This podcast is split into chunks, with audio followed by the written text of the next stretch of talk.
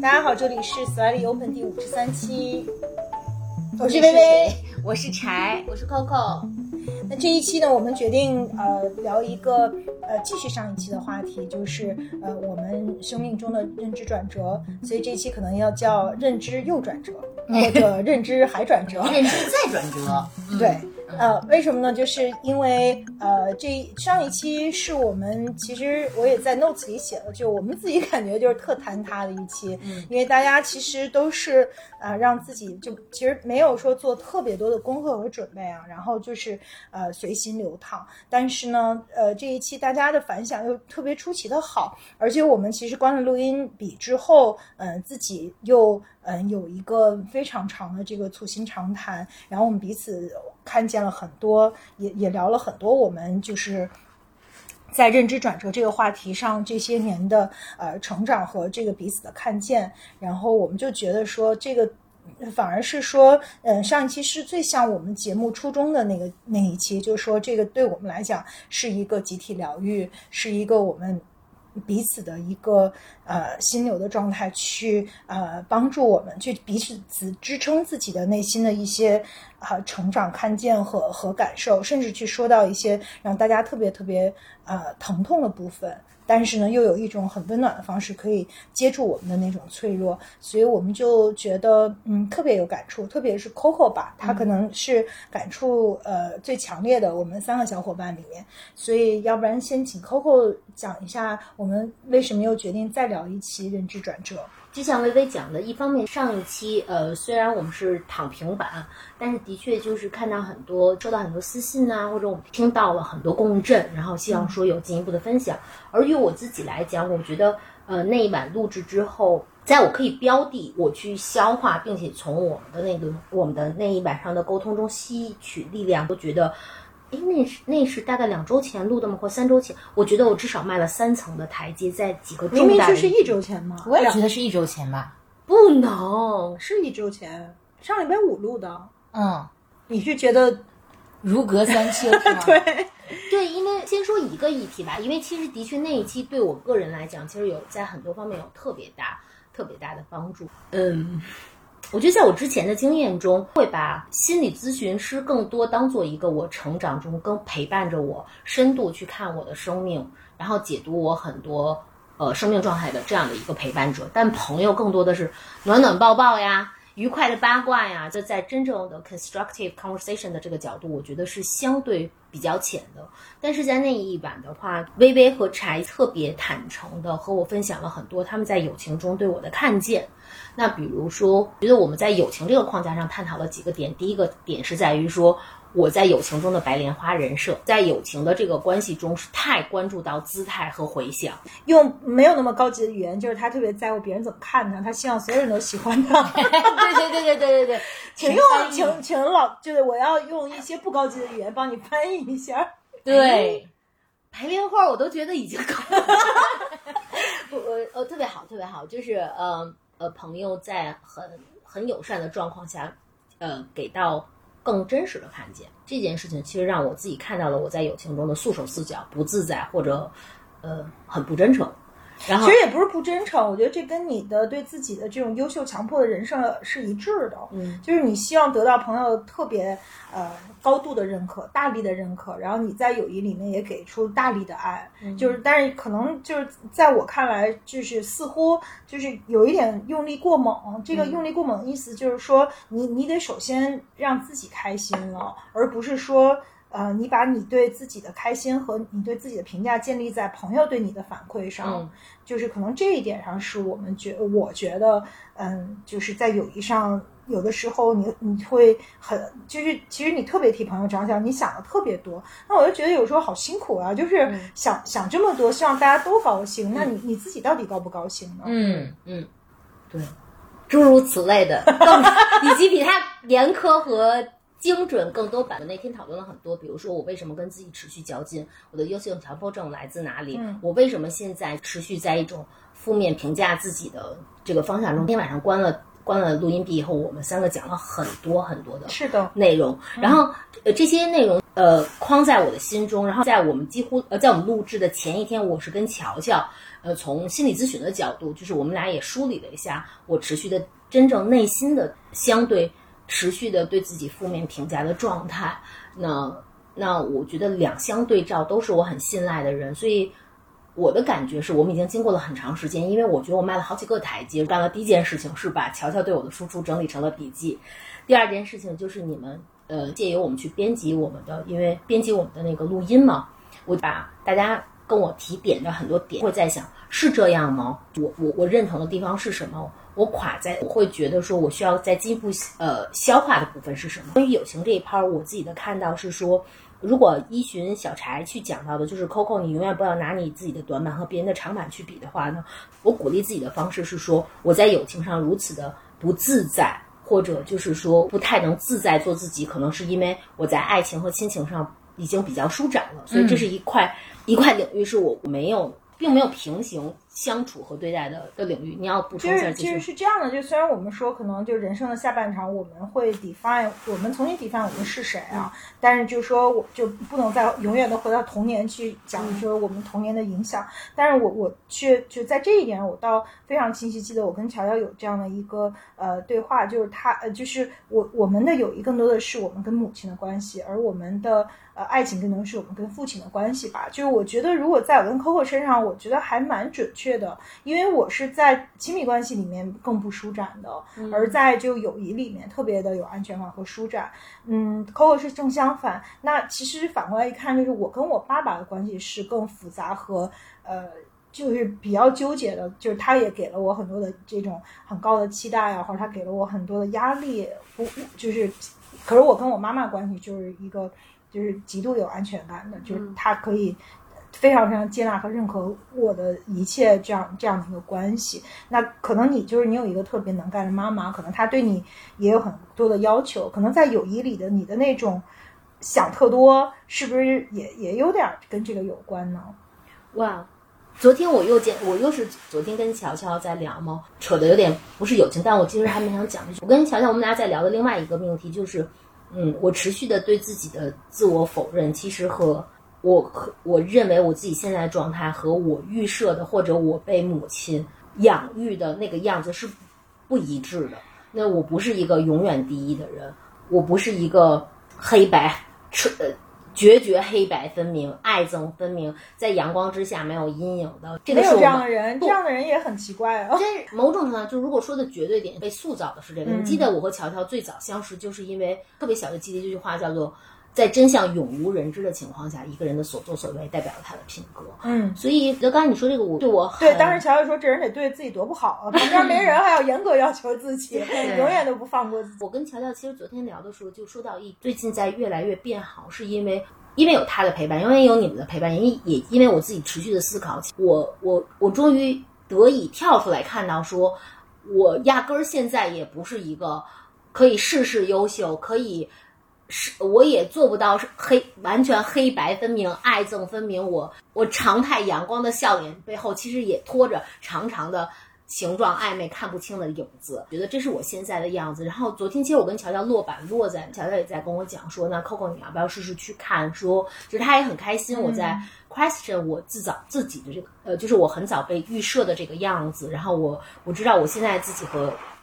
自己心中 project 的自己之间的那个区隔，但他同时专门点了我一句说，我们俩留了一个 question 是说，他说 Coco 你也一定要想一想，说你这个部分的话，是不是就是妈妈对于你的妈妈，除了妈妈作为母亲对你要求，你一直在坚持的部分以外，有没有你对于妈妈强烈的情感、强烈的爱，让你拽着这个最早预设的方式而不放？所以刚才微微讲到的，我觉得嗯。嗯，就是因为你想完成的其实是你妈对你的期待，嗯，然后说，然后那我回到我们的友，你们两个让我看到了我在友情、爱情、亲情中的不一致，但我其实内心特别喜欢是一个一致性的人嘛，然后我会觉得不一致也没关系，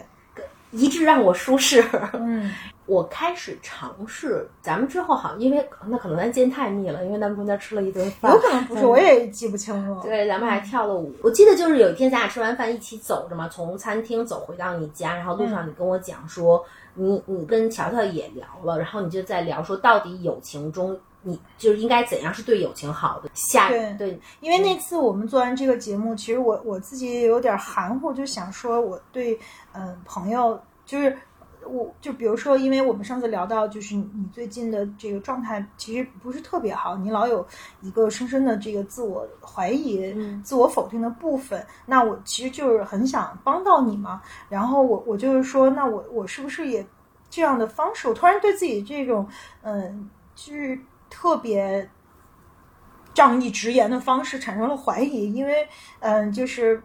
乔乔不是老说我这个把呃。坦克看着草原嘛，然后我我也跑去问他，就说我到底怎么样可以做得更好？然后他就跟我说，就是很多时候在这个就是关系里面，我们其实是先解决情绪的，而不是说一定要先是 solution driven。就是也许有的时候我们不需要一定要提供解决方案，而是要。嗯，陪着朋友去做一个就是被动支持和主动聆听，然后他就说这相当于就是在下雨的时候，你是给他递一把伞，还是陪他淋雨？那大部分的人可能会觉得就是呃，你应该先去陪他，就是给他呃递一把伞。但是有的时候其实你你没有这个伞，或者说这个伞对你有用，对他不一定有用。那在他就是非常情绪呃有的时候会低落的时候。很脆弱的时候，我们其实呃被动支持，就是陪他一起淋雨，可能效果会更好。其实他并不是希望你给他一个 solution，何况就是每个人的人生都要自己走，就是你给了 solution，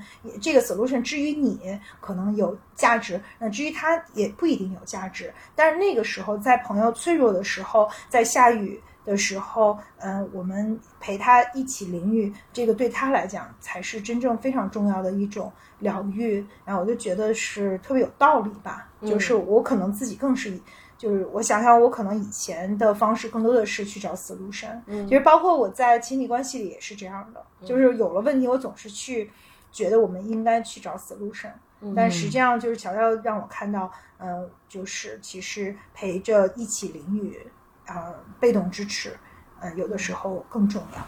嗯，昨天我跟乔乔聊的时候就在讲，我说我说我真的一直在变好，我觉得我每天都在变好。你和柴在友情上其实给了我很大很大的支撑。第一就是我们我们因为讨论很多非常具体的事情，我觉得你的一些观察对我来说是有黑暗中的一点光的那种起点的之意的。第二，我除了。你一如既往的智力输出以外，我觉得那天晚上，我就记得咱俩走着，你穿着特别好看的淡黄长裙，然后你跟我讲到说，我我第一个感受是说，哇，这是好大的深情，就是你其实还会因为感受到我的。就是低落，还是去会认真的探讨这个部分。而我觉得乔乔给的这个比喻也是，呃，这么说这只是我的臆想啊。他其实的输出除了他的专业，也有他的深情在，因为他看着我们两坨这个小朋友，就是一直他陪着我们成长嘛。然后他给出的这个意见，我觉得中间有有懂你，也有懂我的部分。那我不记得，我不知道微微记不记得，但是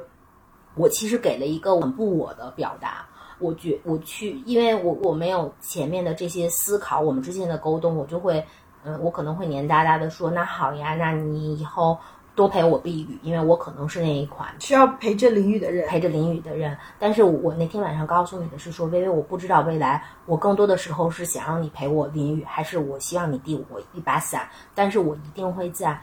当时去告诉你我当时真正的心意。我觉得那个对我来说是一个特别大的。进步，我说我变好，全面变好中，因为友情首先是我生命命题中很重要的部分，而你们给了我很大的安全感，很大的我可以看到深情，而且我的确我是一个行动派嘛，我想到这个以后，我就开始干这些事情，就比如说在我在朋友咱们仨咱们仨的相处过程中，更直接的表达我的心意，然后也任由一些坍塌发生。我就会觉得我自己在这一块也得到了更大的舒展，嗯，所以我我我觉得这是呃，如果我们去讲返场，我我我是一个强烈支持此次返场的人，是因为上一次的内容录制以及之后的若干天发生的持续的我们我们我们我们各自因为这件事情的努力沟通反思和行动，给了我很大很大的帮助。然后所以我觉得先分享一个吧，因为我其实这一次。还有好多好多的感触。柴柴好像上次聊完了，你不是也有一些呃新的看见吗？包括在事业上的这个呃逐渐的清晰和坚定，呃，当然不完全是跟我们那次的对话有关，但是还是多多少少会有一些关系。你要不要也分享一下你在这个方面的？我先回应一下 Coco 刚刚的这个反馈。其实，嗯，我我想分享两点。第一点就是我说的原话不是说用啊、短板去比长板，因为 Coco 呃最近确实会对自己有一些这个啊、怀疑。有一段时间，但是这件事情让我特别震惊的是，Coco 在无论从任何一个角度，他已经很闪闪发光了，他已经非常优秀了。所以，就第一次比较震震撼到我的是，我觉得他为什么会觉得对自己有那么多的不满意？嗯，因为无论说你是放在十六亿的中国人民里面去去比比较，还是说你就不是十四亿吗？啊，对不起，十四亿，还是说又多两亿？还是说此刻，比如说我们就走到东三环上，你你去比较，还是说你在你的啊、同学们当中去比较？我觉得我我无论是说在各个方面，或者我们就不比较，你就看你拥有了什么。其实 Coco 所拥有的是是是非常非常多和呃优秀的。所以呢，就这件事情给我的感受是，嗯，我觉得呃，长久以来我比较受益的一个事情是看待事情的角度。我我不知道这跟星座有没有关系啊？可能这个火象三傻一直是比较乐观一些，所以我可能就就比如说我我我兜里有一块钱的时候，我会很高兴我有一块钱，而不是说我没有一百块钱。我其实也不知道别人可能有一个亿的，但但我是想说，如果从一个更积极的角度去看，或者你哪怕很客观的去看待的话，可能它都是一个变化。嗯而且从客观的角度来讲，我也认识很多人，就是真的拥有非常非常多，但大家仍然不满意。但但也许这是个好事儿，因为这样的话可以呃鞭策大家进步啊、但是我会觉得，嗯，当你有一点点辛苦的时候，你可以调调整一下，动态的调整。然后第二个是。第二个是我特别有共鸣的一点是关于自我怀疑，我不知道大家是不是都有过自我怀疑。我我我我不是说从来都这么坚定的，我在有一些事情上非常的自我怀疑。比如说有段时间，虽然这个听起来没有那么有趣哈、有段时间我要去融资，然后我就见了非常多的投资人。刚开始我对我自己的项目还是很很有信心的，但是大家也知道，一四一五年那个呃融资的时候，就周围全都是很泡沫的一些公司，别人的数据动辄都是我的啊五十倍、一百倍。然后我见到的那些意气风发的投资人们，很多很年轻，很很多都比我小五到十岁。然后他们每个人都会从不同的角度去质疑我的项目，然后终于就是因为我我觉得我从小到大还是一个挺坚定的人，但就是那一两年，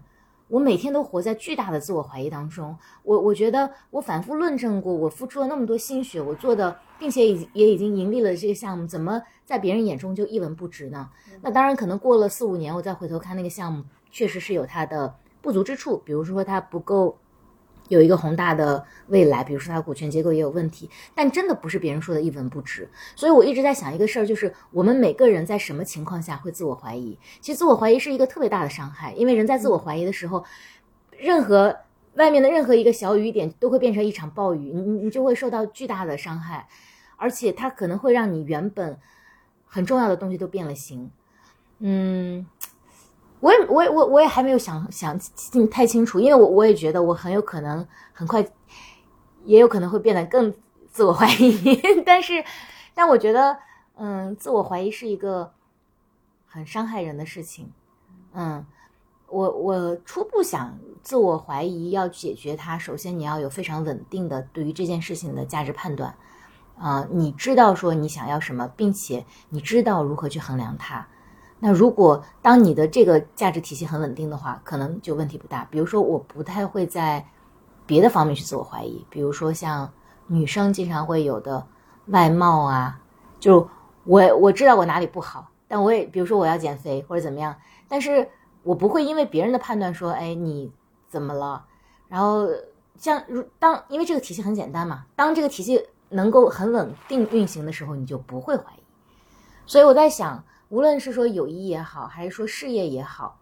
还是说，包括薇薇刚提到说我我我可能对于未来的事业有一些想法，有有一些进展，我觉得对我我们这样的深度沟通也对我的帮助特别大。那在未来，可能我最重要的这件事情上，在事业的这件事情上，我我有了我自己特别，至少现在是较比稳定的这个价值体系，我可能就变得没有那么着急，我也不会因为别人的。现在看啊，比如说我三五年前他们的那些反馈，百分之九十真的都是废话，都是很糟糕的。可能很多人为了当时彰显自己的这个可能洞察也好，或者怎么样，给给你的一些想法，那我就不会因为这个去自我怀疑，因为这些人说了之后，他就轻轻松松就走掉了。可是他可能动摇的是你对这个事业的一些判断和你的动作，这个是很可怕的。回到。我们对于个人的评判身上也是，就我我觉得无论别人说你什么，我觉得你自己的这个价值观在就行。这样的话就不会说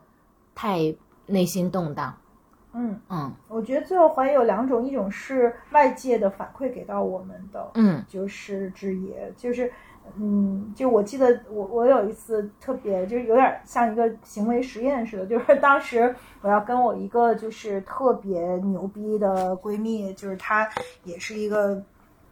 很优秀的经济学家吧，就是要一起去开一个会，但是就是开会之前，她就突然跟我说说你能不能在就跟一个特别重要的人一起开会吧，然后她就说你能不能说英语的时候不要就是特别听起来特别 juvenile。就他，他就觉得，他就说我就是说英语的时候，突然就听起来语气特别幼稚。嗯，然后我就突然就是，我觉得那一次会，我就表现的特别不好，几乎就，嗯，我觉得我都不会说英语了。就是，嗯，就这本来就我从来都没有遇到过，就是那其实我觉得就是他这么一说吧，我我都我我完全就是被。打击到了我，我如果是现在，我我就会说 so what，就是那我就我就这么爱，我就是这么说话的。你要是就最重要的内容不是我怎么去说话，我都这辈子都这么说话，我也改不了。如果你觉得不爱听，那我可以不来开这个会。嗯，可是，在当时我自己内心。的能量没那么大的时候，就他就特别打降维打击我嘛，就是我我觉得我我就完全就连 perform 在最基本的都不会了，所以就有的时候我觉得，嗯，就是那种自我怀疑是外界给到我们一个负反馈，而我们自己内心对自己不够有信心的时候，会遭到这样的一种降维打击。嗯，还有一种就是我们自己内部的内心的一些。自我怀疑可能还不太一样，就是比如说，我觉得内心的。内部的自我怀疑更多的是我们关于自己的人设的这样的一种呃动摇吧。就比如说，我们以为是这样，比如上期我分享就是说我以为我一定要做 overachiever，嗯，然后后来我又发现做 overachiever 也是一个被 overrated 的事儿，嗯，就是然后我就想，那我就像 Coco 说，就那如果我不是一个优秀强迫症患者，那我到底是谁呢？如果不能永远都是做那个最杰出的交付，那我我还是我吗？什么的？我觉得这种是自我认知上的一些呃内内部的。怀疑和改变吧，就也许这是一个我们成长必由之路，是一个过程。但是我觉得现在反而是说我自己看到进步，就是说没人能轻易打击到我。也许这个看来特别找抽，就自信心特别爆棚。但是我觉得我对很多事情是有一个呃最基本的判断呢，因为比如说去年我申请一个对我来说很重要的工作，然后嗯我的组织也没有选我，选了另外一个嗯同跟我同期。同辈，这个我们这个组织里的黄埔军校的另外一个同学吧，然后啊，我的当时的老板就跟我说，他觉得那个人比我有经验，就是在嗯管理国际大型项目上比我有经验。然后当时我就急了，差点把桌子掀了。我就说我本来就没拿到这个职位，我已经就是挺高兴的，就是但是我有我。我有我很多优点是他做不到的，就是他，我承认他肯定有一些过人之处，但是我也有我自己就是非常独特的部分。如果这件事交给我做，可能结果会不一样，但是绝对不会做的比他差。嗯，只不过大家用不同的路径去做而已，就没有任何人在。就是你你不要 put me down，就是如果说我没拿到，我认我接受这个结果，但是你不要在我就是没有就是没有人能够有这样的能力，说在我已经受到打击的时候，啊、还要雪上加霜，香口撒盐再 put me down，我的反应反而是说特别愤怒，特别想抽他两巴掌。那那我觉得就是这个也回到乔乔，就是说你能量低的时候就是恐惧，能量高的时候就是愤怒。那有的时候愤怒也是一种健康的情感，我觉得就是那我能看到自己从当年就是别人说我说英语 juvenile 我都不会说英语了，到现在我连这么重要的职位被打击了，我都不会觉得怎么样，我一点都不会觉得是我自己能力不够，我只是觉得说。嗯，那很多时候都有运气成分，谁知道啊？就是有运气。我觉得运气和时局、大环境的这个地缘政治时局更重要。那那个是我 beat 不了的，但是你不要，就是没有任何人能够告诉我说你不够好，就是我是绝对不接受的。嗯嗯，嗯，嗯我觉得我现在在经历的其实是就是微微说的更更多的第二阶段吧，而且其实我已经进入到了，就是我觉得它是一个修复期。我记得柴曾经说过一句话，叫说每个人都要经历自己的中年文艺复兴。虽然他在我我这个并不是一场文艺复兴，但是某种程度上，呃，其实回看我过去一直整体成长还是顺风顺水的，如此深度的，其实自己和自己的。自己和自己内心的投射和自自我的这个不认同，其实，呃，那个状态当然是不堪回首的，非常痛苦的。但是我觉得渐渐走回来以后会好很多。一乔乔就问我说：“Coco，那你告诉我你现在状态好了，你跟我说一个感受。”我的昨儿都没说出啥感受来。我说我睡得好了，我不会再去像过去一样十点半睡去，然后十一点醒来，然后再冰冷的感受中，对，自我批判两小时，，就是呃呃，应该是苏格拉底说吧，不经过审审慎的人生是没有意义的人生。嗯但是我觉得可能过去没有机没有机缘去看这种自我怀疑，就是深度的自我和自我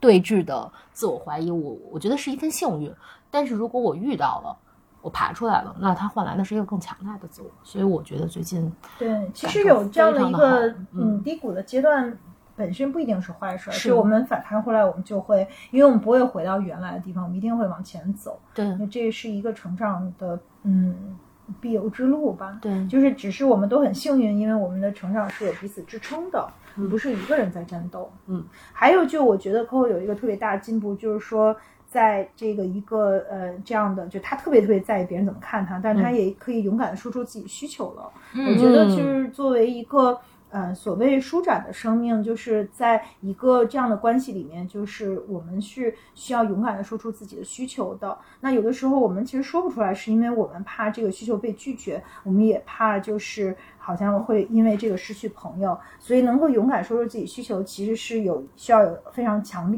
大的安全感的。就是你在这个小集体里觉得特别安全，我我不管怎么任性，我都不会被呃否定，也不会被被嫌弃。嗯，就是要是谁嫌弃我，我就我就去打他，然后 然后就是你才能够勇敢的说出自己的需求。是，就是想到上一次咱们光的录音笔，我记得我跟你们俩去讲了特别具化的，我我我感觉到被 miss out，然后由此产生了一系列涟漪效应，question 到自己的能力等等的一系列，我觉得你们俩都懵逼了，就是说这是什么鬼？呃呃呃，我。但是其实背后，呃我觉得那个背后也是我认知特别大的一个转折。虽然我的专业一直是在做 communication，但是我觉得好多时候，我觉得在嗯、你在职场上的呃懂得和做到，和你在人生上是两件事儿。就是乔乔就一直在鼓励我说，在友情的关系中，你说出的话不仅是那个分享的信息，其实也是在做很大程度上的标的和诉求的表达。那在在这个部分的话，就是。呃，但是还是回到，我觉得我特别幸运。比如说，我有一天就是真的是到了很 down 的状况，所以我就完全忍不住的就跟柴去讲了我那个在微信上去讲了我的感受。我就记得最后落版的时候，柴就跟我讲说，他就讲了，首先他就给了好多正反馈，然后最后最后他专门就跟我讲说，他说扣，我特别想跟你说，就是你特别勇敢。就是你把你这么细微细碎，我也不知道，反正就赞美了我的勇敢。然后我觉得你们的这些正反馈对我来说也是，就是我们去讲说，呃呃，大家大家可以就是，我觉得从我的我最近的这个认知转化的角度来讲，就是很多时候，嗯嗯，我原来的模式是，其实呃，乔乔老师，我我跟友情的模式叫抽屉模式嘛，就是我我我负感负面感受，负面感受，然后负面到一定阶段，干脆我就把这个朋友的抽屉关掉了。但是第一，其实这是有可能是一个挺遗憾的事情。那我们试图去表达表达这个信息和表达渴望，呃，嗯，我觉得有可能会经历多更。就是有更长久的陪伴和更更丰盛的这种收获吧。不过这个里边好多时候，我觉得是因为大家都特别害怕冲突，就是在关系里面，大家其实都挺害怕冲突的吧。就是说，其实冲突有它特别建设性的部分，因为第一冲冲突其实是标的我们需求的一个。呃，动作，然后冲突也会标的我们的边界，可是冲突就让人很不舒服呀，就没有人喜欢冲突，所以有的时候大家为了避免冲突就不表达，嗯，这个并不等于就这事儿就 walk away 了，它还在那儿，然后就被发酵，然后越越积越多，最后有一天就，嗯，就我们也经常看到那种影视剧里，就是说一个人他压抑压抑到最后，就是有一个巨可怕的那种，呃，爆发和毁灭性的爆发，其实这个都是因为他在其他的这个。有刚刚有负面情绪的时候，没有一个 channel 的 channel out 的这样的一个呃机制和和对象，所以有的时候我觉得不应该害怕冲突，就是嗯啊，但是 again 就回到安全感，就是嗯还是需要很大的安全感的，就是即便知道我们即便是有这样的冲突，也不会友谊的小船也不会翻，反而会可能会让这个友谊更推进一步，因为我们就会更了解彼此，更了解彼此的脆弱。嗯。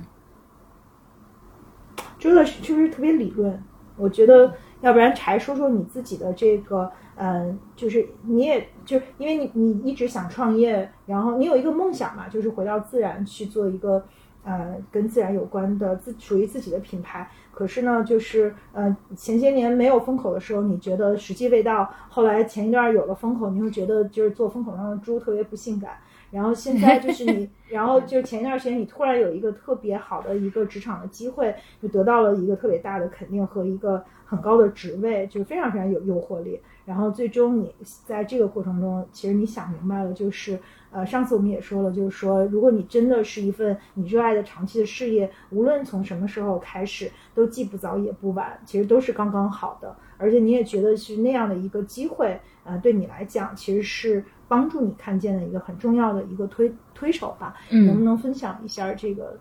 这个认知转折？好，这对我来说确实是一个很大的转折，因为，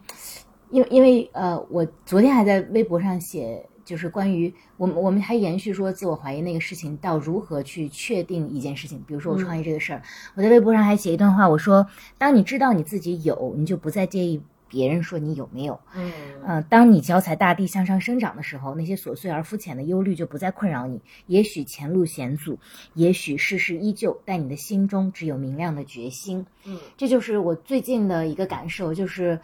嗯，当你非常确定的时候，你就就或者当你拥有了一个东西的时候，你就不再介意别人对你的打击了。嗯，但是我其实本来想想跟你们俩讨论说，但当那个事情你还没有很有的时候。当你还小的时候，或者说当你没有足够幸运到像我们拥有这么好的这个友谊可以安全去倾诉的时候，你怎么能保证自己不不怀疑？比如说我们很多的听众啊之类的，所以所以就回到我这个案例，比如说当我要开启做一个新的事情，我还没有假设说我现在已经要 IPO 了，那我可能也不介意别人说什么，但我还什么都没有的时候，我怎么能确定这件事情？刚刚薇也提到说，呃，我我前段时间的。犹豫在于，当然要重新去创业有很多困难，但是我其中有一个犹豫在于，呃，以前其其实我这个创业的想法在三年前已经形成，但是当时由于很多呃事业上的安排、家庭的安排没有去做，然后当时这个这个行业还是一个苦寒之地。那我想做那件事情，结果因为各种事情没做。但到现在我想做的时候，我又觉得风口来了之后，我就又不想去做了。我就不知道为什么。于是有一天呢，我跟我弟弟打电话之后沟通，我弟弟说了一句话让我很有感触。他说：“姐姐，你认为风口来了，但你不想做这件事情，是因为你不想被别人说你是一个追逐风口的货色。”虽然这句话他听着特别难听，但是他戳中我了。他我说是的，是这样的。后来弟弟就说。如果你你真正热爱一件事情，你你打算把它作为你人生下半段整个的事业规划的话，你风口和苦寒之地其实对你是没有影响的。你认为它本身是有价值的，其实在任何时候你都可以去做。在苦寒之地，你有苦寒之地的应对方式；在风口上，也许你可以借助一些优势，也许也可以规避一些你的浮躁，或者呃去抗拒一些诱惑。所以我这件事情它是一个很简单的道理，但是它也点醒了我。就当我们还不不足够强大，还没有的时候，你怎么去确定？我觉得那个初心特别重要。就你原本的那个价值观可能很重要，以及你。就是你出发的那个目的，还有另外一件事情，我们在开始录之前，微讲了一个比喻，我觉得特别好。他讲到落跑新娘，就我另外一件事情推动我坚定的去做自己的选择，是我的确，呃，收到了一个特别特别有诱惑力的邀请，但在这个情况下，我有两条路可走，我要么去做自己的事情，非常呃有不确定性，对，也非常苦。那另外一个事情是，就是去摘得一个相对容易的果实。嗯，就是因为这件事情，让我最终决定要去做自己的事情。是因为当诱惑足够大的时候，你还想来想去，放弃了这个诱惑，就说明你对另外一件事情的热爱是可以到啊，你承承担巨大的风险。就包括我呃前天也跟投资人讲，就是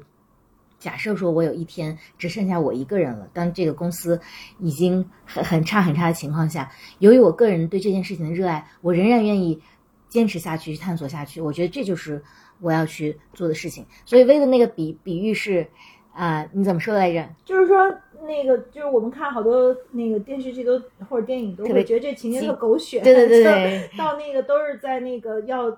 就是 walk down the aisle 的时候，这个新娘突然意识到这不是她真爱，然后就跑了。就是我后来我们都觉得这个去是很狗血，为什么一定要？就是那你早干嘛来着？其实那反而我们的呃感受就是说，有的时候你不把自己逼到那个 on the spot，就是在那个呃份儿上，就是如果在那个时候你都要 walk down the aisle 了，你还心里还有另外一个人，你还是。就是不能放下这个人，你可能在那个时候才能够有一个突然有一个 clarity，就是说，哦，那那个才是对我来说更重要的。可能事业上也是，就如果我们不是说有 on the table 有一个特别牛逼的 offer，让我们觉得哇塞，就是所有的人都觉得说，嗯，of course you should take it，但是你心里还有一个啊不灭的火焰是你。自己想做的事情，那那个事儿就是一个你值得去终身去奋斗的事业吧。我觉得能找到一个这样的热爱，能找到一个嗯自己真正能够愿意，就像你说的，可能所有人最后都离开了，可你这个就是你的，就是你相信你愿意去为之终身努力的事业，你还会留下来去坚持。嗯，你能够找到这样的热爱的一件事情是很幸福的，嗯，特别值得为他付出，哪怕说不一定说在。这个路一定是更难走的一条路，也是少有人走的路。可是那这个是属于完全是属于你自己的路。嗯嗯，所以我最近也挺高兴的。对，大家都有很多的这个呃，怪不得我们要聊认知转折这一这个话题。我觉得大家都有很多的呃认知上的改变。嗯，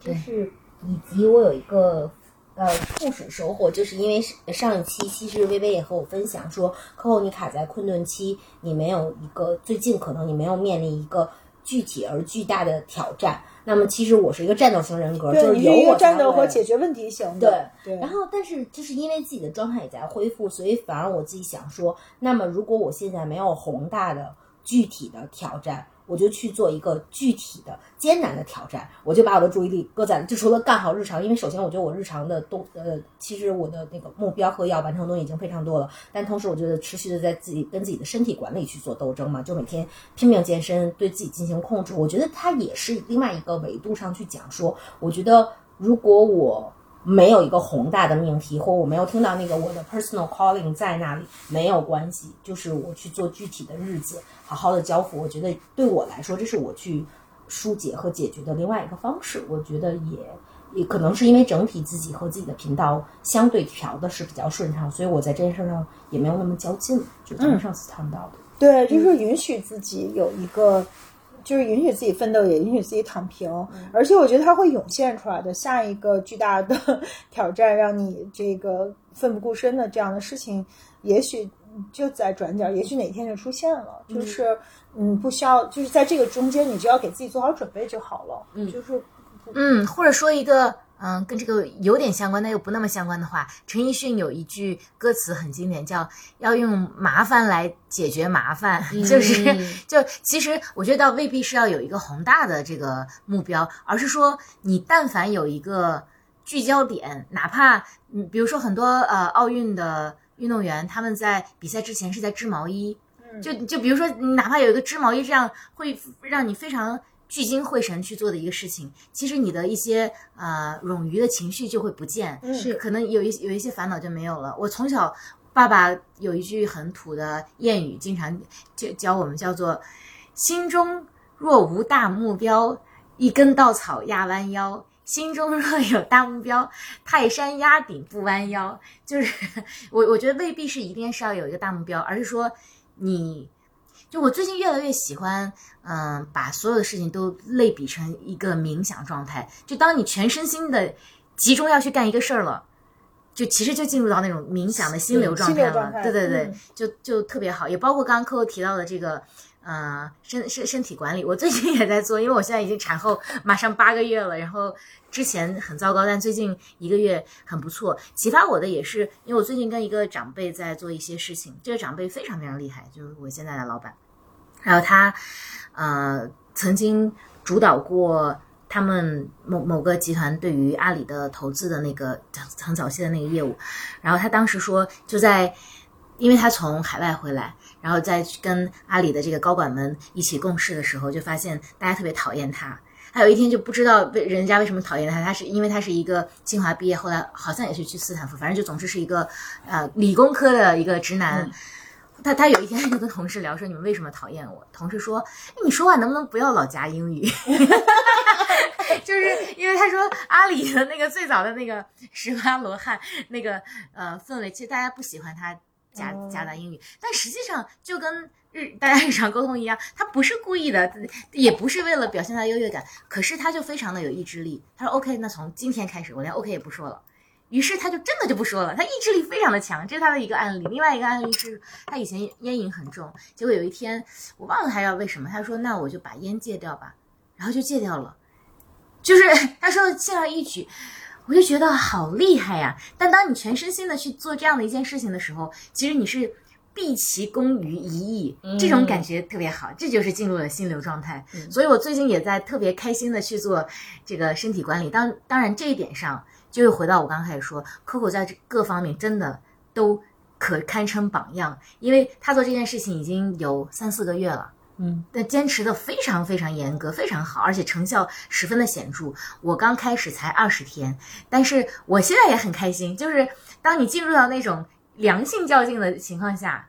嗯，还蛮高兴的。然后此处大神拈花微笑说：“你们俩这是个啥？”就是。呃，对，微微没有啊，我觉得就是这个进去真的特别难，但是一进去其其实就就出来就不太容易出来了，因为你会得到很多的正反馈嘛。是就是本来我们想跟聊乔聊聊那个什么用心理学做一切，就他这里面有个理论，就是说呃，就改变习惯和行为最重要的一点就是一个正正向的一个 reward 的机制。比如说，如果我们每天呃锻炼五分钟，我们就奖励自己一分钟干我们自己最喜欢的事儿吧，不知道是什么就。最好不是吃块糖，但反正就是类似这样的，就是让我们坚持。我觉得就是你一旦进入到一个健身的一个非常就身体管理状态，你其实会得到正反馈，然后他就会不断的去不断的去加强，就很容易坚持下来。对，这因为其实呃，微微应该是持续健身都很多年了，就是这是你生活中的一种必然。然后我们之前聊就必须，然后我们之前聊过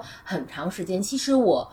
真正我觉得是是也也是因为启启动了正反馈，因为我持续的健身包高强度，其实也一两年了。但是我觉得，当他真的到一种很严格的自我管理，它既关关乎我对自己的要求，也真的和那个正反馈是有很大的相关。然后，因为今天我也很辛苦，请了年假陪宝宝，又累得要死要死。然后回来路上，呃，一棵松先生，我就问一棵松先生说：“哎，明天咱们要不要一起家庭去游泳？”然后一个宋先生说：“你是王薇薇吗？” 说王薇薇，你上升了，但是但是的确就是说，当它成为你就是你持续的正反馈，而且成为你生活中自然的一部分的话，那个感受是非常好的。嗯嗯，那个 By the way，我用用你的卡去约了个 啊，你之前都没跟他说是吗？我我们俩我想今天刚见面，因为我是来我们仨见面之前刚约的，嗯我就是一个一天不运动就觉得这一天没过的人，就但见面再跟他说。听众们可以知道我们之间的关系有多混乱。我们三个约了在薇家录这个节目，然后我跟我在楼下碰到了薇，然后我们俩上来推开门，Coco 在家里说欢迎来我们家。对对，因为我们都有薇的密码。对是的，是的，嗯，我我看这一期最后我们的中稿的时候，薇在 Note 里其实专门写了一个关于家庭的家庭的卓越，就是嗯、呃那个叫很少人，呃，每个人都追求自己的这个呃职场卓越，但很少人追求家庭卓越。那我觉得家庭卓越也是一个嗯。大家不常提的理念，可是我又觉得很重要，而且 Coco 和柴都是这个在家庭卓越这个方面都做的还蛮好的，特别是因为呃，Coco 可能分享的多一点嘛，就是他跟尼克松先生的这个故事。其实今天就这两天，我采访了好多那个就是呃，在一线的这个做基础科研的女科学家，嗯，然后好多这个特别呃，就我觉得女科学家都特可爱，就是都特别不食人间烟火，因为你长期就是要坚持一个科研事业，其实是非常的这个孤寂的，你要大量的时间在实验室里，而且你绝对不可能是一个社交牛逼症患者。其实女科学家最害怕的就是出去跟人打交道，用很不真诚的方式去那种。就是社交啊什么的，他们都表示有巨大的社交恐惧，但他们觉得自己在这个科研的道路上去执着和探索，就特别有特别的有乐趣。然后他们中间有一些人就跟我分享，就他们之所以做得很好，是因为就是先生的这个理解和支持特别重要。那很多时候他们先生也是做科研的，就特别理解他们，就是因为做科研的人是没有假期、没有周末的，他们就是你你你你跟一个课题较劲，你就是所有的时间都会去投入、去思考、去做这个课题。所以我就觉得很有意思，就是说无论在哪一行，就是呃我们能够呃很取取得一些大小成就吧，就是能够有进步。其实家庭卓越也很重要，当然家庭卓越也不是光为了事业进步，我觉得也是可以让我们活得更自由、更美好吧。嗯所以就是这一点上，其实是一个很大的成就，嗯可是却没有被人高举过。嗯就是就是，我甚至觉得应该给女科学家，就是 to B 女科学家，就是上一个课，就让他们选先生的时候一定要嗯擦亮双眼，就是选择那些真正去爱护他们、支持他们、愿意分担家庭责任、愿意分担养育责任的这样的先生，其实是很重要的。嗯对，我觉得那天我看到那个 note，觉得那是一颗彩蛋。我们因为我们上次没有怎么展开讲了很多，但其实微微在私下我们的高密一起玩耍时间中，其实微微在这个部分还有蛮多感触的哈。家庭卓越，我觉得我自己因为最近的变化比较大吧，就是嗯，这也是我上次没分享的这个认知转折，这次想补上的，就是关于这个亲密关系的一种认知转折。就就是在今天的节目开始的时候，我跟 Coco 说的，就是我我们俩正相反，他是在友谊友情的世界里更白莲花一些，嗯然后他会想的很多呀，然后。没有那么舒展，但是因为他跟克松先生就是有这样的很坚固的情感，其实他在亲密关系中是更舒展的。我觉得我是呃正相反，我在友谊的时候更能够做真实的自己。可我往年在这个在我过去的情感关系中，我现在回想起来，其实是对我来说是很难的。那通常来讲，这个就是因为我有一种 psych，就是好像我总在寻找一些特别难的亲密关系，嗯就是亲密关系。它要不是一个巨大的挑战，嗯，我没有克服重重困难去征服和去，就是，就总之就那我就觉得它就不是一个亲密关系。就可能有我自己，其实最近，嗯、突然就就是因为很多原因嘛，我不就还是上次说，我也不知道是因为我 ready 了，这个人才出现，还是这人出现了，他改，就是他在这个方面改变了我，就是。我突然觉得，就是哦，我上次跟乔乔就是沟通的时候也说，就是说，在一个全然有安全感的，让我觉得特别有安全感，可以完全不做白莲花，全然做自己的呃亲密关系里面有多么的呃舒舒服 自己说的都不好意思了。特别特别就是特别舒展，特别特别舒服，就是呃一点都不用去，就是我我就觉得我自己被全然的认可和接纳了，无论我我什么样儿，也也没关系。当然，这这里边我有我自己一些情绪管理的问题啊，什么有时候我也会发脾气什么的。但是，好像似乎我也有足够的安全感，就是我绝对不会因为这个会影响到我在这个人心目中的位置和呃，就是他对我的这样的一种爱和接纳和认可吧。嗯然后他还教我一个很多东西，就是我我就问他，就是说，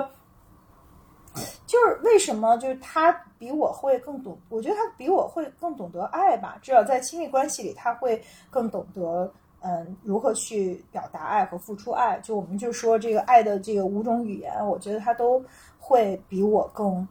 游刃有余的去使用这五种语言。然后他就说，其实特别简单，他就说你喜欢一个人的时候吧，嗯，其实这也特别自私的，就是说他说的那个自私是说，你要是看到另外一个人开心，你才会开心，嗯所以这个完全是为了满足他自己，就是他觉得他要是想方设法让我开心了以后，他特别有成就感，然后他也会呃特别开心。然后他说，如果要是一个男生没有对你这样，就说明他根本就不爱你。后来我听了机灵一下想，那就是那我以前到底那些关系是不是真的就他们都不爱我呢？因为因为我我觉得我以前的。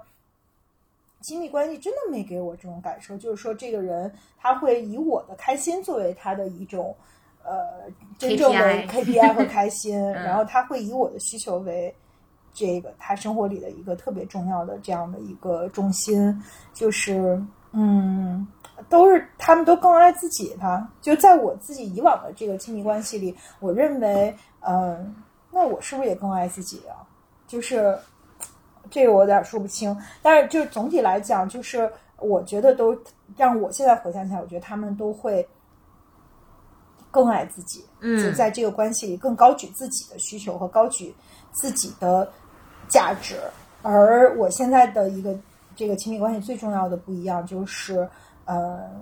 他高举我的需求，我还高举自己的需求。太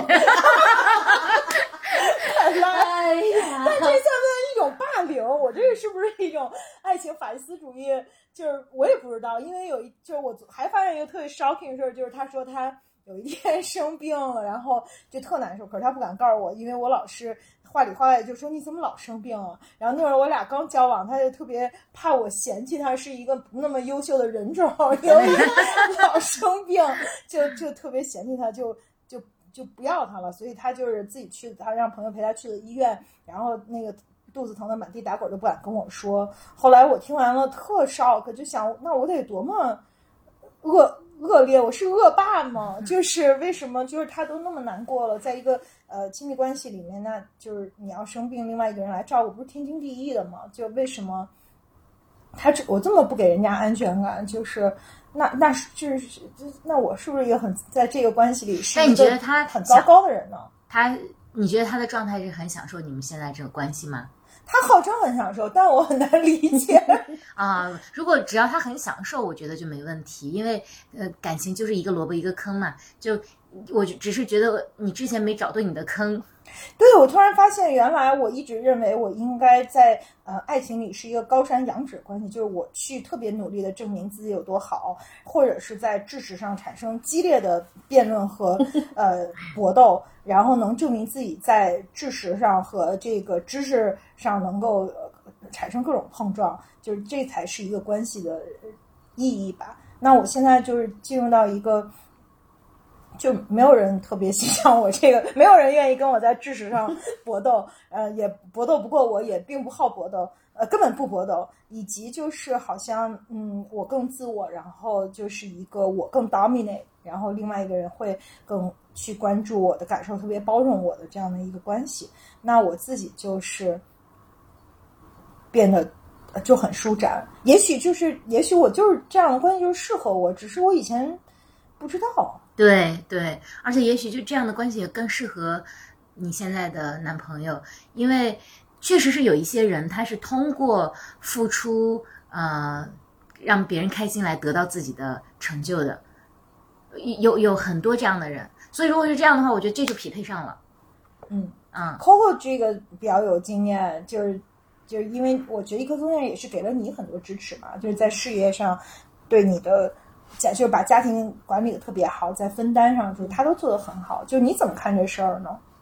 就首先我觉得我特别特别替你开心。我觉得第一个开心是在于，我觉得你被温柔以待，因为我记得可能最早我们聊过一些你跟现在，嗯，也不知道这叫什么先生的这个相处。当当你描述一些小小的点滴的时候，你当然也大为感动。但我其实心里会想，哎，这不是标配吗？因为可能你你过去专注的世界世界更多的真的一直在是知识的博弈或者之后积累。但我觉得，其实你这么好的女生被。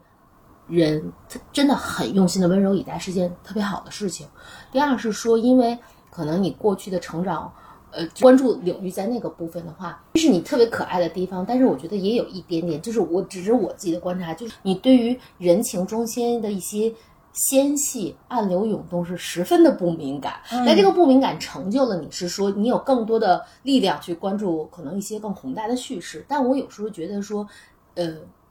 有限的洞悉到这些这些部分，其实也是件特别美好的事情。我我看到你和现在男朋友的相处的时候，我会觉得，哎，就是在这个部分的话，在绕指柔的部分，其实就是你你有了更多的共振，我觉得这是一种温柔，特别好。然后这个角度我也特别替你开心，就是你对于人情有了更多的共鸣。呃，那是因为他吗？不仅是不，我我觉得也有你自己的努力嘛。比如说那个，我也发生了小，就各种。但是我我会觉得说，那他。除了智力上的积累，其实很多时候上很大的共情心、共共情感，就是共情能力，其实是我们它也是很有力量的。所以在这点上，我特别鲜明的感觉到，说这一年中，哇塞，无论是你自己意识到了这件事情，然后你有嗷嗷乱叫的女朋友要求这个事情，还有你有特别温柔的男朋友，然后我在共情感这个部分的话，简直是跨级式的成长，我我也很特别替你开心。以及我也同意柴去讲的，就是我我觉得至少我们就是这个模式是你过去没经历过，但是它特别好。因为我跟一棵松先生，可能我们俩不是就是老有很多这个灵魂追问嘛？灵魂追问中，那一棵松先生就是特别明确的讲说，走在行走世间最最大诉求叫做不费力的活着，而且他希望他改变任何人，但他觉得我们的关系中，他特别希望我绽放，可我又是一个要自己绽放，那我觉得我们俩的关系就是壶和壶盖。就是搭上了，嗯，挺好的，嗯。那你有没有就是我自己的困惑的部分？就是我觉得这件事儿当下就是说，你必须得是那个特别强大的人。就是我我嗯，就比如说吧，就昨天我我俩去爬山，后来就 路上有条蛇，大花蛇还挺可爱的，就是特别花，一看就是一毒蛇。就是因为下雨了嘛，就是那个蛇要过马路去山的高处。但这不是重点，重点是 我男朋友看那个蛇以后吓得魂飞魄散，然后就那个噌的窜到我我后面，就是我我还我拦在他和蛇之间说不要怕，有我呢，就是然后我觉得那一幕超级荒诞，因为他特别大只，然后他要是能钻进我怀里，他早就钻进去了。那有的时候我就会觉得说，那人生就是说，你要遇到一些特别，就我我现在反而觉得，那我就得特别强大，因为就是他是温柔的那一个，然后他是善解人意那一个，可能我作为一个女生，我反而是需要很强大那个事儿，那个人就是真正有有点什么事儿，我得能够撑得住，我得我得是这个。如果我们是一个组合的话，那我是这个组合的主心骨，就是我反而有一种这样的感觉，就是那我一定要，就我不能谈他，我一定要强大，就是因为他其实并不不是很强大，可是他又他又他很温柔，就是可能是不是强大和温柔之间，你只能选一个？我觉得，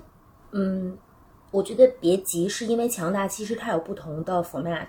对于我们来讲，就是我们可能是容易被别人评价为就是显性的那种强大，但是我们的这种强大是刚的，是易碎的。但是，呃，以我和一棵松先生的经历来说，我们俩已经走了二十多年了。嗯其实，在彼此的陪伴中，其实有很多有很多的关卡是要用温柔化解的，是要用坚韧化解的。但往往不像咱俩这种，呃，架势大、刚而强的人，他有更大的耐，就是韧性去面对，因为。就像我我去讲，我们前前一段时间我的那个我我我比较荡的这这么长的时间，那可能对于强大的人来说，他一旦崩塌，那是很毁灭性的崩塌。可是可能一棵松先生或者呃南友先生他们的方式并不是显性的的，可是我我觉得在一些。生生活中不是所有的命题都是靠大而强、勇敢的面对大花蛇就可以解决的。其实它有很多的时候就是要靠睡前的一个抱抱啊，给你的一杯茶呀，其实去化解的。而我觉得在这个部分的话，他们只不过是另外一个方式的强大，所以我特别不担心这个部分。而且你说的这句话还挺感动的，就是因为我觉得人在产生真正的爱之后，就会想变强大。其实他可能也有一样的想法，只是说，就像客户说的，你们是不同形式的强大。但是，一旦你有了那个软肋，如果你想因为什么人而变强大的话，那你完蛋了，你真的就爱上他了。啊！我我主要是觉得我要学会跟大花蛇搏斗。这你不送操心，哎，这对你应该也不太难。嗯，对，觉得好替你开心，而且。就是我觉得你讲到的那个，就是追，就是关于家庭的这个部分，的确是，它是就像好像咱们之前还聊过女生的那个同工不同酬，在职场上，我觉得它有鲜明的这个性别的不平等，但同样是说，我们去看职场和家庭，大家的这个 contribution 和它的价值，和它应该被高举的这种成就感，也的确是太容易被太连我们谈的话太容易被忽视了，对吗？是的，嗯嗯。就是那去找到一个适合自己的伴侣，其实我觉得首先还是要认识自己嘛。嗯，就我就是认识自己以及爱自己之后，才能够可能这样的人才会才会出现。嗯，对对。然后 Coco 对我也有特别启发的一点，就关于呃你们说的家庭，那个原话怎么说来着？家追求家庭卓越，对对对，追求家庭卓越这件事情，嗯，我觉得呃，找到那个合适的伴侣是一件很重要的事情。找到之后还要建设，嗯，就因为 Coco 和他伊克松先生有很多常规的呃，你你你们的 routine，嗯，就一比如说有什么约会约会日，嗯啊，然后比如说他们俩还会有一些进行呃长。日常的河畔夕阳散步长谈，对对对，还有长谈等等，我觉得建设特别重要。我今天做了一件事情，我今天呃早上跟我先生下午留了一个呃很长的言，就因为我们俩是属于共同进步型的，嗯，所以所以我我们会呃到夜里一两点促膝长谈，或者说在早上的咖啡时间，但聊的都是 最近大家的。成长，还有比如说对孩子，但我觉得我今天跟他留言说，我说小杨总有一天会长大的，可能未来还是我们俩要相伴。所以呢，我们俩都太忙了，这段时间我一直在关注孩子和我自己的事业的起步，他在关注他的事业，他经常会忙到晚上两三点，我们交流都很少。我说我们需要花一点时间来去去建设我们的感情。嗯嗯。因为我以前从来没有想过这件事情，我就觉得很自然，就大家这个朝夕相伴。但我觉得它是需要建设的。对，对，就是很多时候大家经常会觉得恋爱关系走到婚姻关系，好像是那种毕业礼的感觉，好像我拿到了结婚证是好像我毕业了，我从恋爱关系中毕业了。但不是啊，它是开始了，就是你们俩一起去搭建更深入的彼此支撑、彼此了解的关系。而且的确，仪式感对我来说还是蛮重要的。嗯。嗯，你们会不会介意自己的先生没有那么优秀、闪闪，就是受就是传统意义上那种优秀和嗯闪闪发光呢？因为我我觉得我自己的就是以前我们那个另外一堆朋友一块聚会的时候，他们老挤兑我，就是介绍我，就是说我这个一个呃，就就每就是有每个人说一个 interesting fact，然后他们就说我的 interesting fact 就是我 date 过人都有一个百度百科，就是。其实也不是真的，但 anyways 不知道为什么给大家。基本都有一个百度百科。然后，然后就是，可是目前就现在男朋友没有百度百科，而且他肯，我觉得就是他完全就不，他不是一个事业，就是他自己觉得他一点都不爱事业，他就爱打球。然后在打球这件事上，他确实打特好，而且他特喜欢这个。就是那我自己其实我有我自己认知上的卡住的部分，就是我一直都嗯不知道我是不是真的。介意不介意他在事业上没有什么特别强大的目标，他也不是一个优秀强迫症，呃，患者。就是那作为一个我自己的这种自我认定和我以前的这个人生经历，我觉得这个转变对我来说也也还是需要有一个认知的转变的。就我自己也没想明白，就是我是不是一真的以后也一点都不介意这一点呢？我觉得这个问题解题方式不是这样的。就比如说我的答案是，嗯，我我以前还写过，我觉得跟就做我的伴侣或者跟我相处的人，其实压力还挺大的。就是真真正是，包括我先生也是，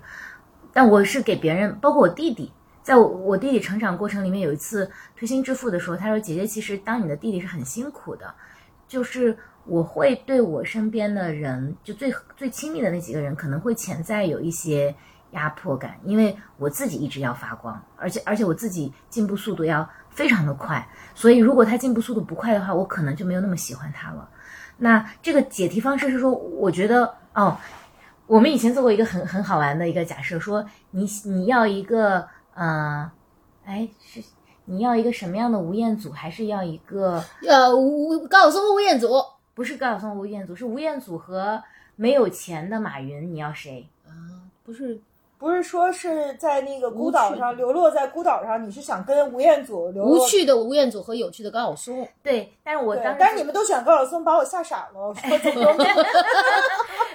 对，但我当时做的跟我跟我另外一个朋友做的这个练习，他讲的是，我说我宁愿选择没有钱的马云，就是我我我不是说很多人说我慕强，但我觉得我不是慕强，我我是或者可能就是目前吧，就是我我喜欢这个人，他可以是没有钱的马云，但我不喜欢他是一个哦对，是一个傻傻的富二代，还是要没有钱的马云，或者不是马云吧，马云有点难以下咽。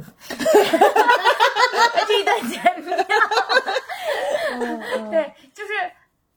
就是我宁愿要一个呃失败了过的英雄，比如说苻坚，就淝水之战之后，他经历了种种，他最后失败了，但他有过见过大江大河。同时，我是觉得在这个，这是我的稳定的价值观，我希望他有这样的呃上进心和见识，但他可以失败，他可以一贫如洗，这是我的观点。但他应应和了应和了我的需求，就是我希望我这个人跟我能共同进步，并且我能在他身上，就我们互相能给予养分。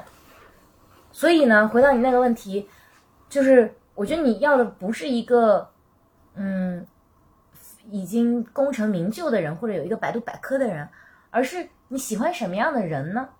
就就能唤起你那个喜欢呢？我觉得我现在就喜欢喜欢我的人，那就对啦。那那你你你就可以稳定在你这个，就假设你这个价值体系是稳定的话，那你就喜欢这样的，就就是他。但是这样听着特别的自私。就是我突然发现，这个如果有一个人他能够以我为世界的中心，然后 围着我转，就特别香，特别开心。可是另一方面，我又会觉得说，那你我就。就是我 it's about me，是不是因为我就是一个以以自我为中心的很自私的人，我才会这么享受？那就 so what 呢？另外一个人对我的，对呀。可是这一点上我又没那么和谐了。虽然就是我也跟乔乔讨论过，他就说让我，他说我还早着呢，就是让我去感受一个全然的有安全感的关系，一个健康的爱的关系。就是其实健康的爱，就是我们都会以对方开不开心为。一个很重要的就是交往的一个前提吧，就是或者是呃，第一，我不用做白莲花，我不用使劲拼搏和努力，我已经被全然的接纳和认可了。第二，就是我们他就是他会认为让我开心是一个天天经地义的事儿。就是我我其实没有经历过这样的亲密关系，嗯，然后他就说我先不要先去怀疑和想那么多，就是应该先去享受这样的关系带来的那样的一种呃，就是安全感和正面的感受，去高举这个正面的感受，呃。但是事实上，就是我我觉得所有的关系都有当赛，没有任何一个人能够呃满足我们所有的需求。是的，对。那这个当赛的可能在我眼里就是说，我以前可能有这样，我不知道这是虚荣心还是一种呃，就是什么，就是那如果他可能不是这样的一个人，他他不是一个在世俗意义上特别就是呃光辉耀眼的，或者甚至他也没有说对于事业上一定要怎怎么样作为一个人生的追求。那那我是不是会能够真正全然的去接纳和认可他？就我我我我挺理解薇的嗯感受和困惑的，因为我跟呃一棵松先生最早其实相处的时候，我的确经历了这段时间，因为我可能是属于习惯成长一路上都在持续的。对他不是也说他不想那么辛苦的活着吗？那你会不会觉得说他没有你学习的就是那么有 ambition，然后他没有你那么。求上进，对啊，有啊。我觉得他他呃，我我觉得首先在交往之初，我有类似于你的这这种困扰，因为可能我一路成长也是一路各种光环和 label 下来。那我觉得一棵松先生相对来说是一个优秀的，但是普通优秀同学很安静的这样，我会有很巨化的压力，就类似于共同的朋友会发出类似的这种开玩笑或怎样。那我觉得那个是第一个阶段，就是我觉得我会有我会有那个迟疑感，然后而且我也会有。嗯，如果不太妥当的去讲说那种虚荣心的博弈，因为似乎成长一路都是拿到了最高的荣誉，选择了最好、最好和最闪亮的。那阶段的话，但是我强烈的感受就是我喜欢跟他在一起，和他平行的可能有显性判断的优秀人才，但是就是特别鲜明的，就是类似于骄子们。然后，但是你会觉得说，我到底当时是不是更喜欢这个更喜欢我的人？就是在当时的那个阶段，我觉得我更多的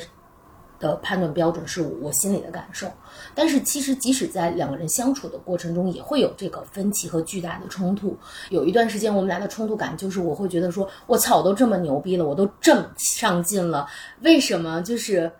你不可以像我一样的积雪和努力呢？就是我真的是很困扰的，因为我是觉得，呃，如果我们俩都如我一般的高效要强，会不会我们我们可以看更大的世界，走更远的路呢？所以就会有很大的冲突。然后也是因为那个冲突，我们俩就是都各自非常坦诚的讲说我们各自要过什么样的人生。然后一棵松先生就很坦诚的跟我讲说，我要过的一个人生是，我希望能够不那么不不不不辛苦的过这一生。然后同时他也给我讲了他为什么有这样的一个人生的来路。那我看清了这个来路，我看清了他的选择，然后我想问自己的是说，然后其实当时我是很痛苦的，就是那会儿我们已经是在婚姻的状态中了，我就在想说，第一，他最初吸引你的善良和你知道他永远不会伤害你，以及他，我我觉得在我所有的这种外化的要强之余，我觉得我永远需要一片静气净土，那我觉得他都给了我这些，那这些东西还在不在那里？我觉得它在那里。然后第二，我去想到的就是说，呃，我也是一个慕强的人，我也愿意跟很多很优秀的人在一起。但是如果我们客观去讲，就咱俩都知道，就是如果你天天把日程排的那么满，你可能肯定在有些部分是短板的。那么我接受不接受我的伴侣和我一样，都天天把这个 schedule 中，其中百分之六十可能是在于自我成长。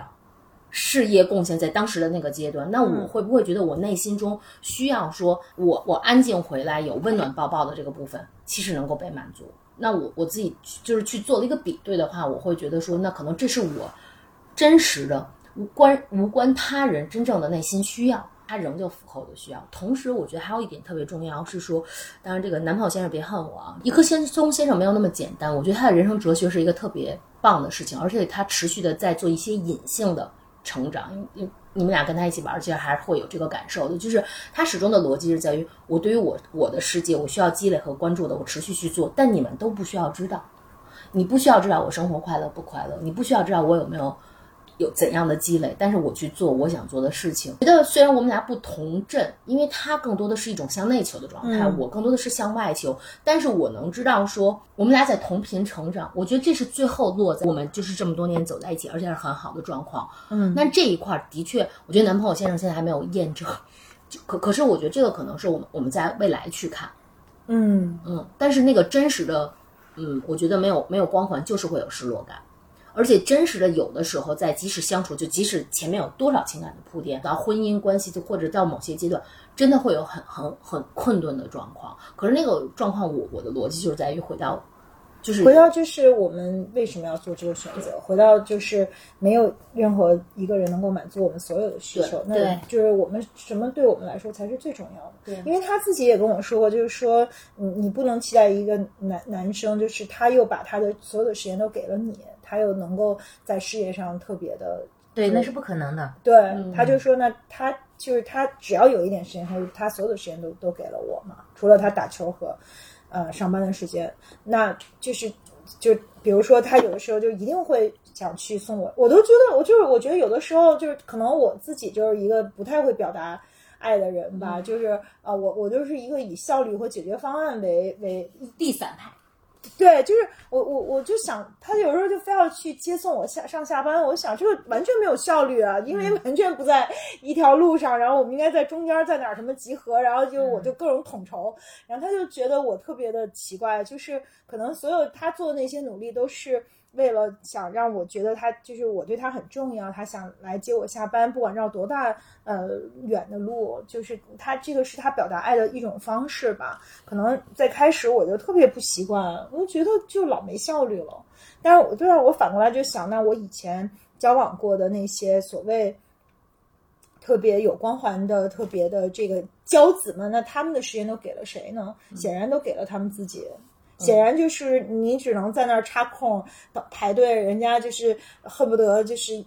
吃一顿饭，旁边司机等着，然后吃完饭赶快再接着去开会，就是完全不是一样的一种，就是对，就是那个，难道那个就更好吗？就是一个人他自己的成就，就还有一个特俗的，就是说一个人他他有多少钱和他愿意给你花多少钱是，就是那你是要一个就是他有，就是跟一个有有。十块钱全给了你和就是有有一个亿却给你一块钱给你一块钱的人，就是类似吧？就是女生好像老老遇到这样假的一些道德困境。但总体来讲，就是说，那其实对于一个人，他的钱、他的时间，就是他可能自己的优秀，到底跟我们有关吗？是我们要跟一个嗯，在大家眼里就是特别优秀的人呃恋爱，还是要一个就是可能大家不都不会觉得他就是。但是他真的把他的时间，他他最好的东西都都愿意给你，就是我觉得也是我在学习的一个过程嘛，就是我在现在的这样的一个亲密关系里，在逐渐学习和思考，呃，什么是爱？那，至少我现在觉得爱跟要强是两件事儿，就是不要把爱和要强混混为一谈。而且就是如果基建我在上次咱们聊过之后，其实用我的嗯，呃，我觉得用我亲情和。爱情中的舒展，来来试图探索友情一样，我觉得你其实也可以看一下你去处理友情呃的的的部分。就是我觉得在你处理友情的部分，你是一个大可，你是一个大可世俗可并不世俗的人，因为你不在乎那些外在的标签。嗯，我们的节目也是啊，就是说脱下社会标签的，呃，我们到底是谁？其实这个初衷也是为了。回到我们的本心，就是说，如果抛去那些光环、那些标签，我们走到内心深处，我们到底是谁？对，所以在友谊上，我们却我们很坚守这这个。是的，那回到亲情的部分，我觉得百度百科，说实话，更多的是给别人看的。就是刚才你说的说，我想要两个 moment，在我们最早同居的时候，就是我我记得一个时刻是说，冬天很冷，然后他会自己先钻到嗯被子里，把被子捂暖了，再让我进来。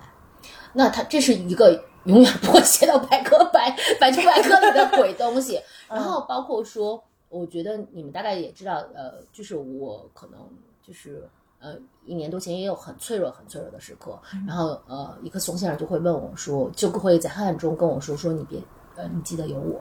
我我我觉得嗯，就是我觉得在友情中，你是一个非常坚定、要本真。就是对于你来说更贴近你心的这样的选择，那么我觉得，可能爱情是一个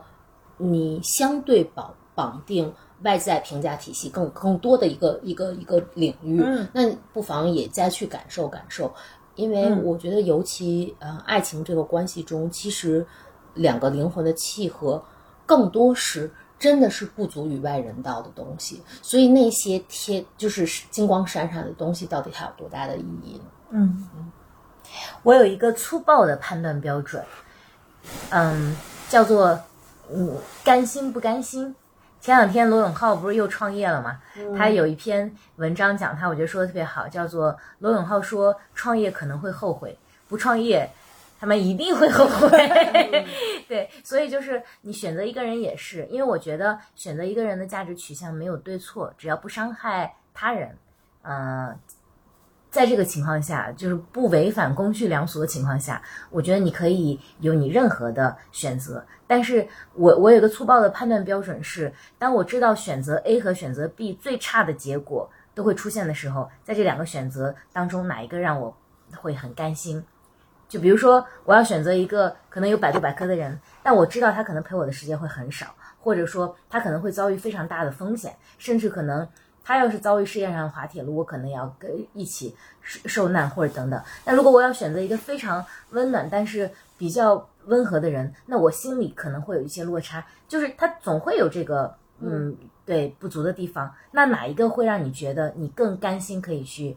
跟跟他去走下去？我觉得你就选择他。在此之后，在你们俩的后面的过程里面，就告诉自己三个字，叫做别后悔。因为我觉得你选 A 或者选 B 都不可能是我们理想的完全完美的东西。这个时候就是考验承诺的时候了。就是你既然做了这个你决定不不甘心的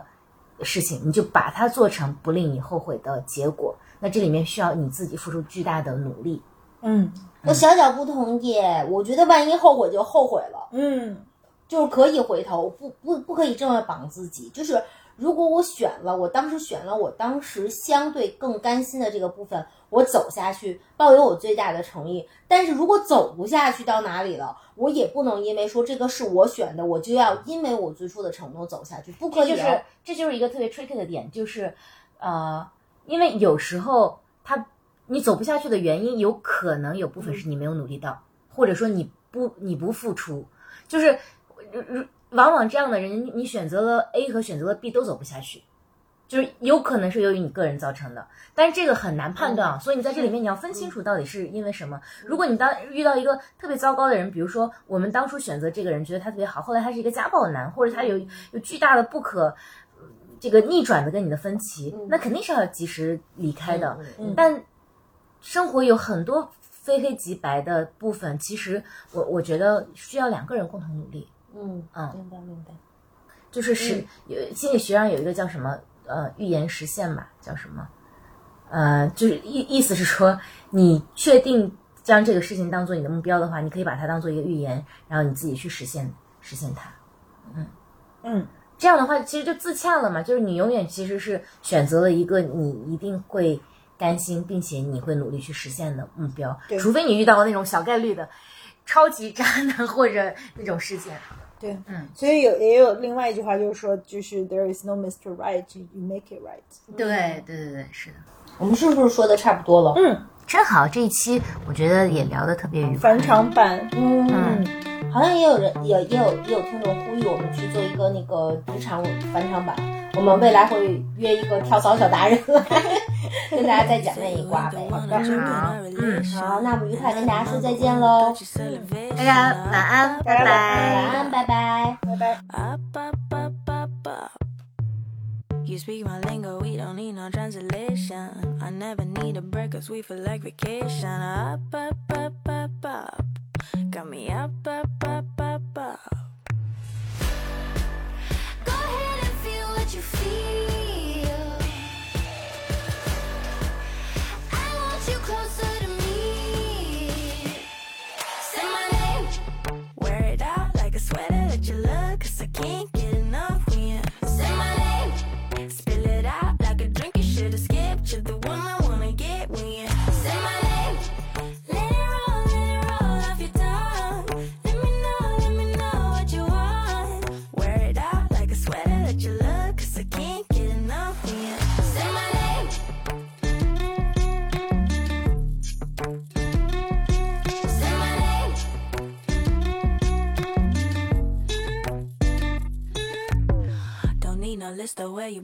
Information.